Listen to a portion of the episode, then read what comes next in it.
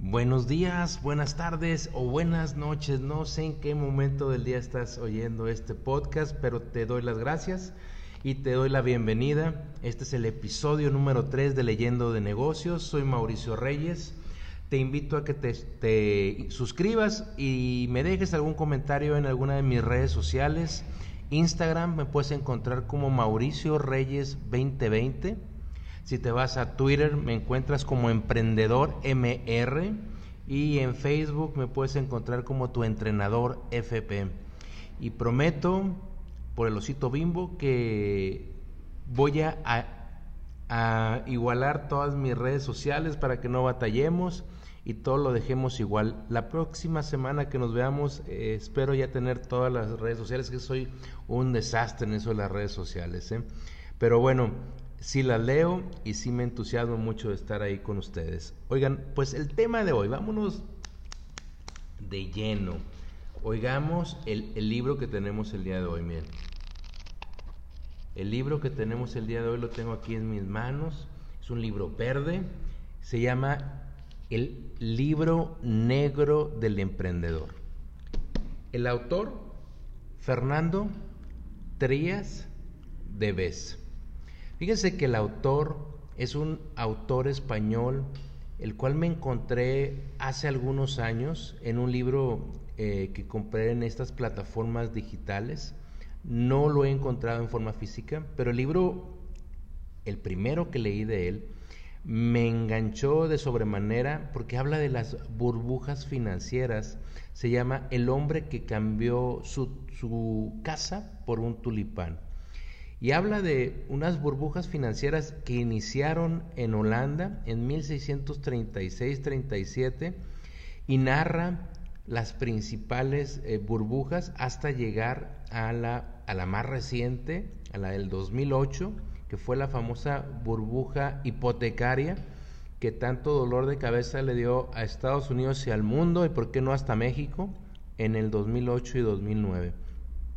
Nos habla de una manera magistral de esas burbujas, pero bueno, ya tendremos tiempo de platicar ese libro. Hoy quiero, hoy quiero invitarte a leer este libro y lo elegí por una razón muy particular. Escucho a lo largo de mis eh, etapas como consultor, como, como eh, entrenador, eh, cuando estoy dando algún curso, algún taller o una capacitación, me, me comentan muchas veces la, la, intención de poner un negocio, de iniciar un proyecto y ahora con mayor razón por lo que se ha estado viviendo con, con estos cambios, eh, con la salida de mucha gente de sus empresas y esto nos ha llevado a replantearnos un, una pregunta muy clave para todos. ¿Podemos ser emprendedores? ¿En realidad es bueno ser emprendedor? ¿Tenemos los eh, skills, las habilidades para ser un buen emprendedor? ¿Necesitamos socios?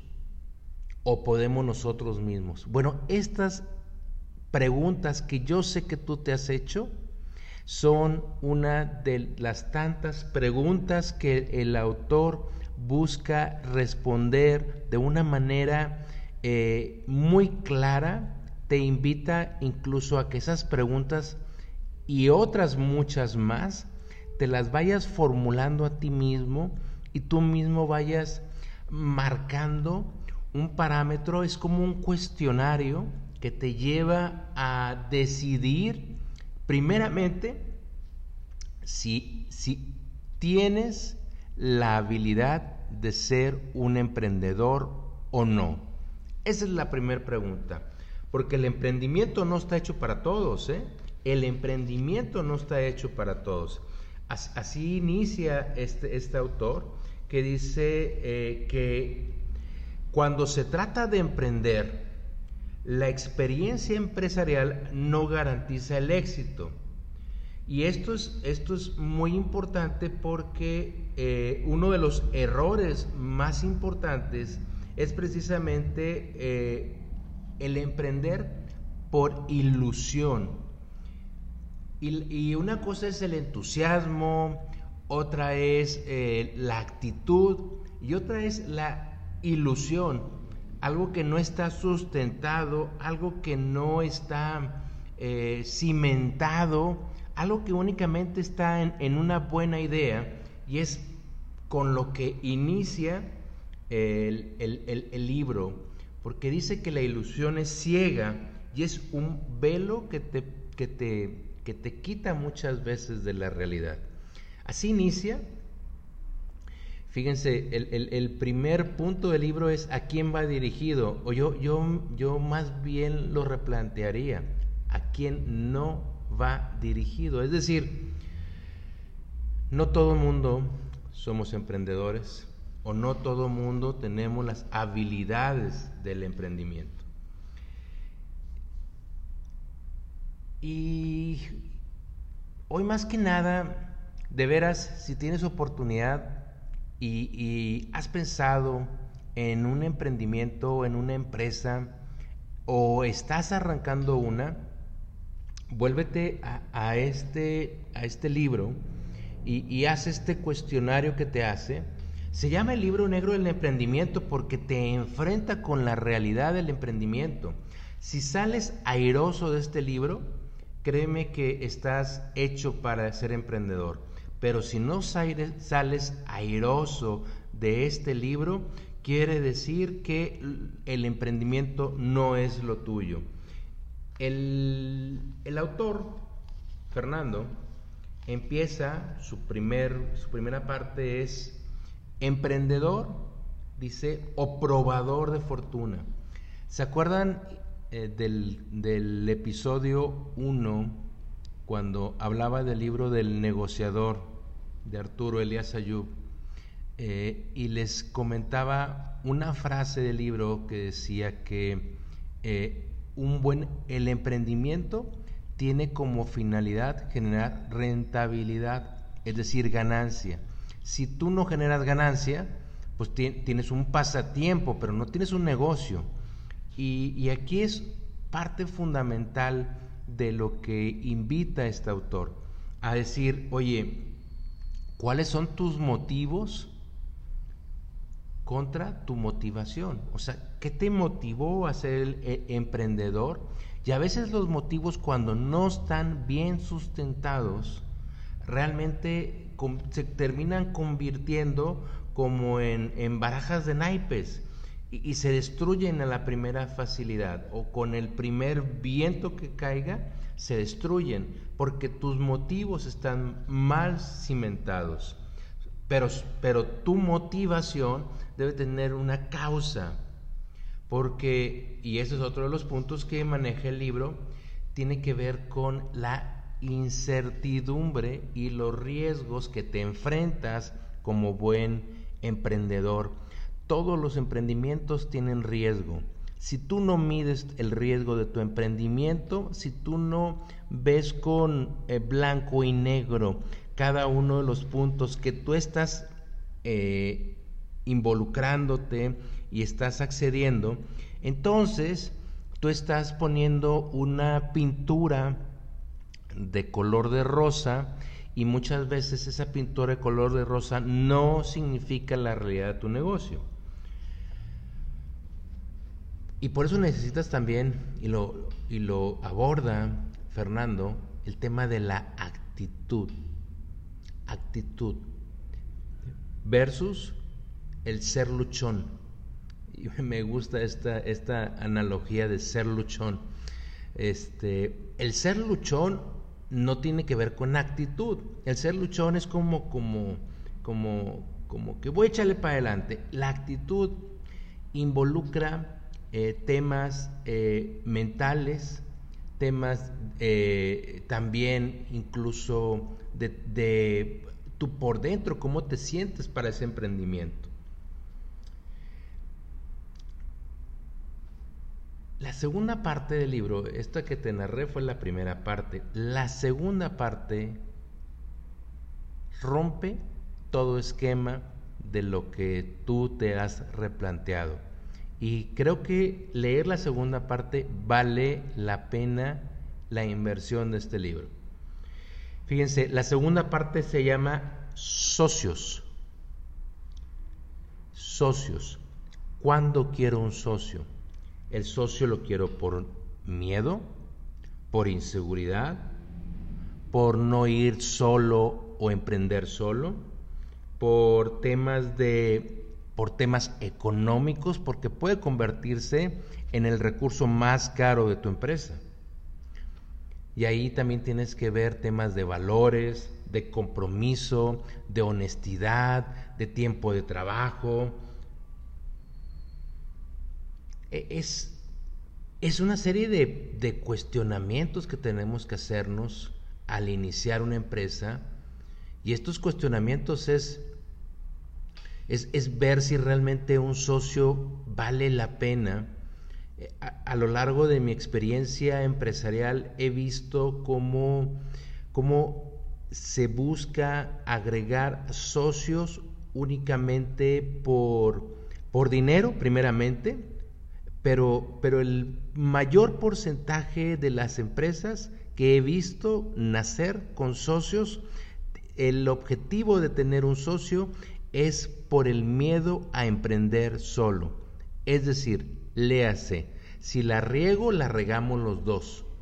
Si la riego o quiebro esta empresa, no fue culpa mía. E, incluso es hasta buscar un chivo expiatorio antes de, que el chivo expiatorio lo necesite. No sé si me explico. Eso es una realidad. O sea, quiero, quiero, quiero estar con alguien para que en dado caso que esto no funcione, pues no echarme la culpa a mí. Hay un libro de Andrés Oppenheimer que tendremos oportunidad de, platicar en estos micrófonos que se llama Crear o Morir. Y Andrés habla del miedo que tienen tenemos los, los latinos al emprendimiento y al fracaso. Por eso se ven tan pocos emprendimientos en, América Latina, sobre todo en México. Y por eso eh, eh, Arturo Elías Ayub eh, decía el tema de que a veces consentimos un negocio aunque éste no sea rentable simplemente por un pasatiempo, para no decirle a la gente pues que estamos que, el negocio no está funcionando. Entonces, es, es una excelente oportunidad de hacerte un, una, una serie de preguntas, de hacerte una autoevaluación si realmente el socio que ya tienes o el socio que quieres vale la pena. Créeme que vale su peso en oro porque si tú decides no, no, mm, digamos, no aliarte con alguien por este por estas, por estos eh, causas, valió la pena cada centavo que invertiste en el libro. Ahora bien, un socio no es malo. Un socio nos genera, nos puede generar una visión diferente, un socio nos puede estar dando eh, complementos de competencias que no tenemos, nos puede generar clientes a los cuales nosotros no tenemos acceso, nos puede dar muchas cosas, no necesariamente dinero. Y ahí sí valdría la pena explorar y experimentar una buena alianza o asociación estratégica. El tercer punto que nos habla el libro habla sobre las famosas ideas y modelos de negocio. O sea, sobre qué sustento mi negocio, cuál es esa idea. Muchas veces creemos que la idea vale el negocio. Y, la idea no es el negocio en la base del negocio, pero de ahí tienes que, conformarla, crear un modelo de negocio y volverlo exitoso. yo miren, ahorita me acuerdo de la fórmula de Coca-Cola.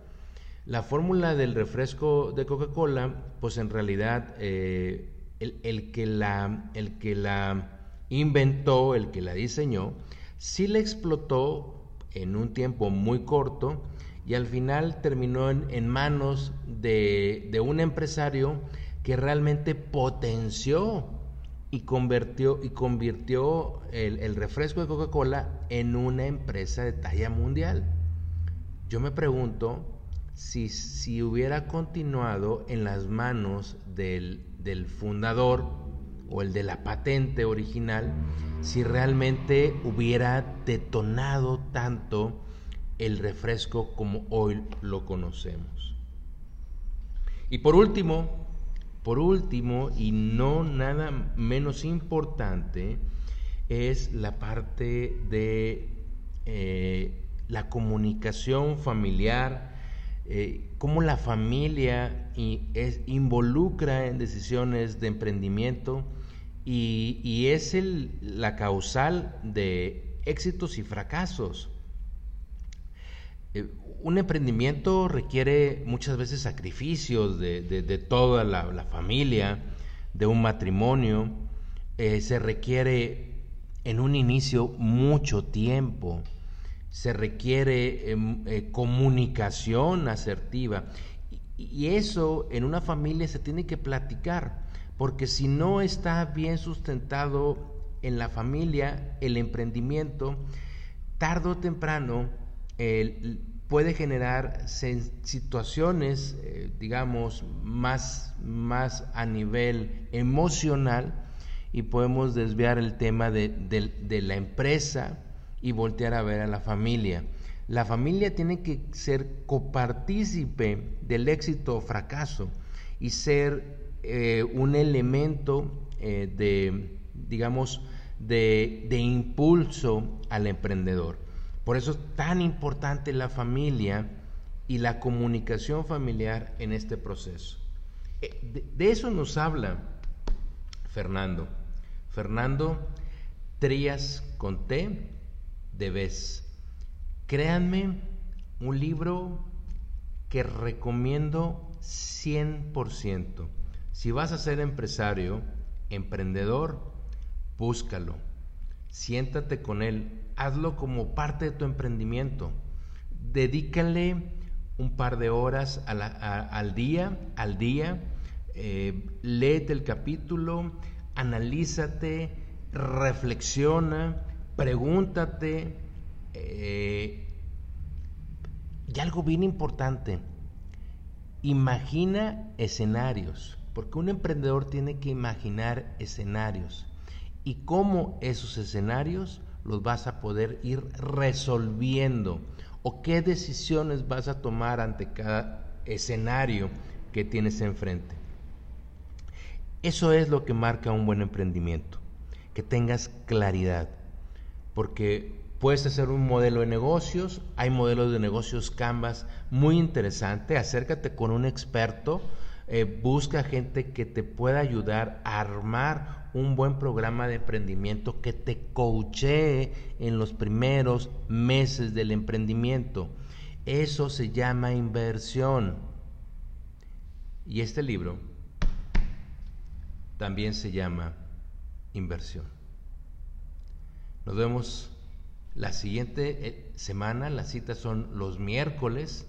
Los miércoles aquí en las redes sociales, en Spotify, principalmente es donde estoy subiendo ahorita los podcasts.